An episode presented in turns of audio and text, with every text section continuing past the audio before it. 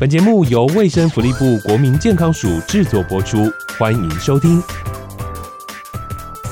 所以我们医师不能只开药啦，开药是医师最简单的，也是最方便的。嗯，但是对病人不代表是好的。必须要了解一个病人生病过程，那他的家庭环境、他的支持系统哈，家人对这个疾病的了不了解等等，必须要通盘的去处理，才能够解决他的问题了哈。所以，失智者不会说的事，喝杯咖啡聊聊你该知道的事。大家好，我是 Peggy 欧怡君。今天很荣幸可以邀请到国民健康署署长吴昭君署长来跟我们聊一聊，当失智来临时哦，一个你我都会面对的社会课题。欢迎署长。各位听众，大家好。署长啊，我们常听到呢，说要给失智症患者以及家属们一个友善环境。那可以请署长来说明一下，国民健康署呢推动营造失智友善社区的缘由吗？好，谢谢，谢谢主持人哈。那失智其实他大家都有一些误解啊，认为他可能就是正常老化的一个结果，但是在。正确上来讲，它的确是一种疾病啊，所以像我们一般生病一样，它是一个疾病。那这个疾病就是因为脑部有受到一些啊病症以后呢，造成的一个结果。那这样的话，这种必须要让大家先体认到啊，不要把失症当做说我们就是正常。可是年纪到啦，老啦，正常的 哈。那当然可能的原因就非常的多了哈，包括脑部你有受过伤，或者是里面有发过炎哈。甚至里面有一些啊代谢的问题所造成，只要是脑部的一些受伤以后，那么它可可能产生失智这样的一个状况啊。是那。最主要的一般来讲，我们要让大家了解，就是说哪一些症状哈，会比较明显，哈，让大家能够一看就知道，哎，可能我会不会是失智，甚至于我碰到的这个朋友会不会是失智？那最主要的症状可能就是有一些暂时的或者是短暂的，一开始早期，当然很严重大家都知道，但是早期能够早一点发现，那就可以早一点去介入哈。我们疾病的治疗都是一样的，希望预防它失智的话。没错啊，第二个就是希望，如果失智的状况的时候，能够早一点发现啊啊，所以对症状就要很清楚哈。那你如果发现说，一个尤其是对于最近的记忆力可能会不大好，嗯，可能刚讲过去，可能就又忘记了，是，那甚至于可能要找东西，那你明明就在刚换完了就，回过头就又忘记了哈。那这样的一个认暂时的一个记忆力的一个衰退，或者是记不起来，那甚至于说对于我们一些东西一直重复着啊讲，所以有一些行为上的一些改变，嗯，啊，这些都是非常典型的一个啊，这个失智症的一个状况哦。特别对于一些认知上的一个啊不同哈，大家可能对于啊某一些东西，可能他原来就记得你啊，忽然间说哎，忽然间你忘了 你是谁呀？啊，这些东西都 都有一些啊认知上的差距，有些是时间，那可能说哦，马上就忘了，现在可能哎，好像记不起来。了哈啊，这些东西都可能会，我们可以说是短暂的失忆嘛？哈，短暂性的，一个记忆性的一个啊思想，或者是方向啊、认知啦、时间啊、金钱啊等等，各方面可能哎。那短暂的认知上可能有一点差距，是，所以有这样的一些朋友有这样的一个症状哈，那不见得代表他一定就是啦哈。那有时候是啊情绪或者是睡眠不好，有都有可能因，还是要及早去就医哈。那医师有专业的来做一些诊断，是啊，看看你是不是一个早期的一个啊失智者。那如果有那很很早期的一些介入的方案，以后就可以改善它哈，让能够避免它。失智的一个进展啊，避免到从轻度到中度到重度的一个失智，所以大家对于失智者可能就会有一些不同的了解哈。是，那只有了解，我们才能够支持他；只有了解，我们才照顾他。所以，对于失智的大家可能会有一些想法，说啊，黑的失智者。过起来的就困难的哈，啊，拢需要人去照顾。其实他早期的失智者，他都有他的自己的功能还在啊，嗯，他自己的能力还在啊，所以我们就希望能够透过一个好的环境，能够让这些早期的失智者能够得到社会的参与哈。他有他的技能所在，有一些人对很容易会画画啊，对，画的很好啊，是，你就要给他这个环境去参与哈，没错，他不会让他他自己不就是关在自己的家里哈，萎缩。了，这个没有社会的参与，所以必须要有一些环境来支持他们哈。他们去买东西呀、去选购啊，对不对？如果你是一个店员，那你能够知道说啊，他可能有这种状况，你可能可以主动去关怀他，去共同协助他，然后先帮他去做一些选择啊，购物的一些条件啊，这种方便性。那这样的话，对他参与社会，那对于他的功能的衰退就会有相当大的啊影响。所以，我们国健署大概就是。会从这样的一个方式，让这些失智早期的人能够早一点发现，早一点介入，让他能够贡献他的能力，然后回归到社会里面去参与。我想这个是我们在整个社区营造里面最主要的一个方式。对，我才想到，我昨天看到一则新闻，失智症患者他们开咖啡厅。应该是说，我们鼓励他参与，对他还是能够把他自己的一技之长展现出来。他的一个冲泡咖啡可能是他一生的技能啊，是啊，所以如果说啊，你就在家里，那个可能就没有办法。所以我们就希望说，提供一个环境，他有一个环境啊，那也跟这些企业来合作哈，那能够让这些长者来替大家服务，也是一件非常好的事情。是，嗯，那想要请问署长啊，国民健康署呢，在推广失智症有哪一些政策呢？我想，我们从。社区的营建，那这个国家有在一百零六年，他开始做这个四字纲领的一个公告。那我们希望我们全国在呃能够达到所谓的五五五的政策哈。那我们国民健康署就负责最后一个五，所谓最后一个五就是让民众的认知对四字的认知的认知率，全国调查的话，我们他必须要超过五 percent 的呢。哦，那要让大家认知，就是我要让大家共同参。所以我们在社区的营造就非常的重要，所以我们才想说，我们必须要推展所谓的社区友善的啊营造哈。所以国民健康署其实在早期做社区健康营造，那在一百这个后来我们转变，因为高龄化，台湾面临高龄化的问题，所以就营造所谓的高龄友善社区，那就把师资也导到这样的议题，导到高龄友善社区里面去营造，透过这样的一个环境营造，那让。民众能够共同来参与啊，让地方的各个机关都能够了解。所以我们在啊地方政府的话，就是会跨局处的哈，中央也会跨局处的来跨司署这样的来共同来参与这样的，让办理相关的讲座啦，办理相关的比赛啦，让大家一起来参与啊，让小朋友啊，让大人啊，让。甚至于失智者都能够共同来参与哈，那不管任何一个活动，就是让你了解，只有了解才能够参与，只有参与才能够支持，没错。那这样的家庭才能够得到大家共同的努力哈。所以失智的照顾，其实友善的环境就非常的重要。没错。另外还有打造失智友善的物理环境，什么是物理环境呢？我想我们今天这个。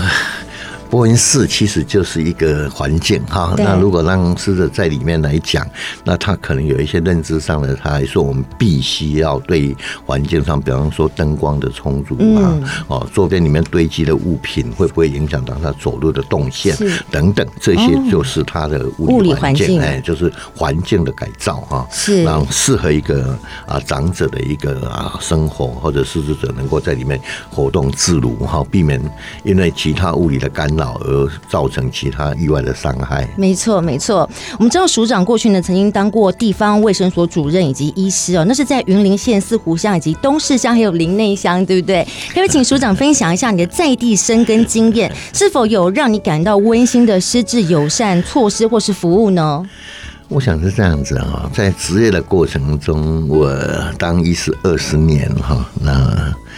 那在二十年的环境里面，其实面对各式各样的病人啊，特别是家庭医学科哈，那每一个家庭里面都有相关的什么样的病人都会有，那当然包含这个失智者哈，但是失智者会到我们门诊来求医的。都是比较中度的啊，哦，就不会是很轻度的部分。那中度的部分其实就是有一部分它需要这个医疗的一个协助，那有一部分就是需要家庭照顾的一个问题啊。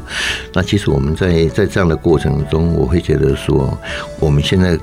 有机会，现在在这个地方，就希望大家能够早一点发现。是哦，台湾有大大概将近有将近三十万的失智者，嗯，可是呢，我们的发现率并没有那么高了哈，所以这个就是要透过大家一起努力，及早做诊断出来啊，及早去做介入哈，避免走到需要被照顾的环境里面来来做处理哈。所以我们现在这样的故事里面来讲，其实。感动的事情其实也是蛮多的，应该很多哦。因为我常常讲说，我们一个开业医师其实就是。家庭医师，那家庭的任何一个状况，不是这个病人而已啦，哈、嗯，还有他的家人。啊，都是都是我们的啊伙伴一样哈。是，所以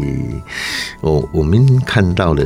一些状况，那是必须要一起来协助了，也不是我医师就开个药就能解决他的问题，嗯、所以我们就会跟家属来商量，特别是照顾者，为了减轻他的压力，那也协助他们。引导他们怎么样去照顾他的这样的一个家啊，这样的一个失智者的病人哈。那因为他有一些不同的状况哈，所以我们必须要有特殊的方法来教导他们。那久而久之，就会就会跟家属跟家属就会变亲人一样的哈。没错。所以我常常讲说，在乡下的开业哈，我们感到最温馨的就是很多的。农民啊，那农民就家里种了什么，我们家就会有。就是要谢谢署长的关心。那，有比较感动，大概就是有一个有一个患者哈，他骑着摩托车载了一布袋的这个花生哈，载到湖尾来哈，从。东市再到湖尾要二十二公里路啊，是，所以我们平常开车的话大概二十几分钟，他骑摩托车要骑四五十分，将近一个小时啊，是。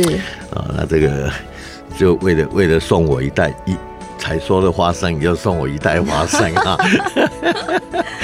所以他满的心意。对呀，他以前在开业的时候，他就是就会送到诊所嘛，哈，或者送西瓜、送番薯啦，对，大概都是这样。但是我我一一来当局长以后，就住在湖尾，就没有开业了。他就为了要送我一袋花生，就要开骑到湖尾来啊！真的很有心。有些事情其实是感情啊，对，跟跟医病之间就是要有一些。情感的哈，那这样对病人的照顾才是最好的。是，我现在也在讲一些东西，就是我们医是不能只开药啦，开药是医是最简单的，也是最方便的。嗯，但是对病人不代表是好的哦。我们必须要了解一个病人生病过程，那他的家庭环境、他的支持系统哈，家人对这个疾病的了不了解等等，嗯。那必须要通盘的去去处理，才能够解决他的问题了哈。所以，我想这个是我们一直我一直跟我们一些伙伴们共同来倡议，说我们怎么样营造自己的一个环境哈，让自己对于病人的一个关心啊，对病人的照顾，其实能够更完善，让整个医疗的品质能够更好。是，我们可以请您署长呢跟我们聊一下，未来要如何带领不同场域及年龄层的民众提。升大家呢对失智症的正确知识以及友善态度。我想国民健康署。做相关的健康势能哈，那做媒体宣导啊，做过各种管道哈，包括今天我们在这个地方来做广播，也希望透过你们的啊的收听的听众哈，都能够了解什么叫做失智症，所以我们会制作相关的一些素材哈。那透过这个各式各类的现代的媒体，或是传统的媒体，甚至于我们国民健康署里面会有建置所谓的失智的。资源平台，那我们也做了啊健康久久的微教网站啊等等，甚至也透过 LV 相关的都可以啦，只要是让民众都能够知道，对，也能够了解，甚至于刚刚提到了办了一些相关的分享会啦、比赛啦、创意啦，哈，让大家共同来参与，他就会了解。只有透过参与。啊，透过教育，透过资讯，让大家得到有更正确的一个对失智的认识。是，其实呢，不失智呢，就是要多动。那除了动之外，饮食也很重要哦。世界卫生组织呢也公布了减少失智症的风险，他们建议除了多运动之外呢，就从食物要摄取天然的营养素，来有助于减少失智的风险。那之前呢，我们国健署呢也因应人口高龄的问题，要推出一系列的调整饮食料理。这个影片中，我们有看到署长，哇，好厉害哦！你在里面呢大展厨艺，可以跟我们分享一下吗？我想饮食对一个人的营养其实是非常重要的哈。那营养如果不好，其实身体的功能很容易就衰退，当然包括失智者了啊。那如果功能衰退了以后，那就会产生生理的疾病啊。所以在功能呃让大家强化大家的功能哈。那因为高龄化，大家每一个人的啊长者的牙口都不大一样，有些牙齿不好的，有些是吞咽不好的哦，各式各。这样的状况哈，所以不能说我们一套饮食哈，那一个便当就可以让大家都能够吃得下、吃得下。我想这个概念必须要去打破，所以我们就是认为说，要适合每一个长者。可以吃得下的、吃得动的、也吃得够的、也吃得营养的，更要吃得比较巧，没没配合营养师的一些营养的一些啊营养素的指导哈等等，让这些长者能够吃得营养。所以我们必须要做营养的质地调整哈，营养的创意来做啊分享啦，能够让。不管你是外面供餐的这个据点也好，哈，能够让他们能够组织适合长者吃的饮食，或者是透过我们现在跟业者合作，哈，开发一些啊新的质地饮食调整的啊餐点，包括一些冷冻调理包啊等等，都适合这些长者没办法自己煮的时候可以来购买。那当然，我们也希望家里面照顾长者也能够煮一个适合你家里老少都能吃的啊，不能只有我们年轻人吃。吃的快乐就好，我们常常跟人家说。不要带孝顺父母哈，啊，带孝顺爷爷带着他出去餐厅吃饭，结果他坐在旁边看你吃啊，无法吞咽，对啊，没有办法吃啊，对对，看得很高兴，嗯，哦，但是也要让他吃得下，所以我们也会跟一些大的餐厅合作哈，看到这样的年龄设计相关的一些餐点，能够色香味俱全，然后吃得过营养这样子。是是是，哇，今天真的非常开心哦，可以邀请到国民健康署吴署长来节目中分享，就是要大家一起来重视失智症，一起来营造友善环境。非常感谢署长的莅临，谢谢您，谢谢谢谢主持人，也谢谢听众听众，谢谢。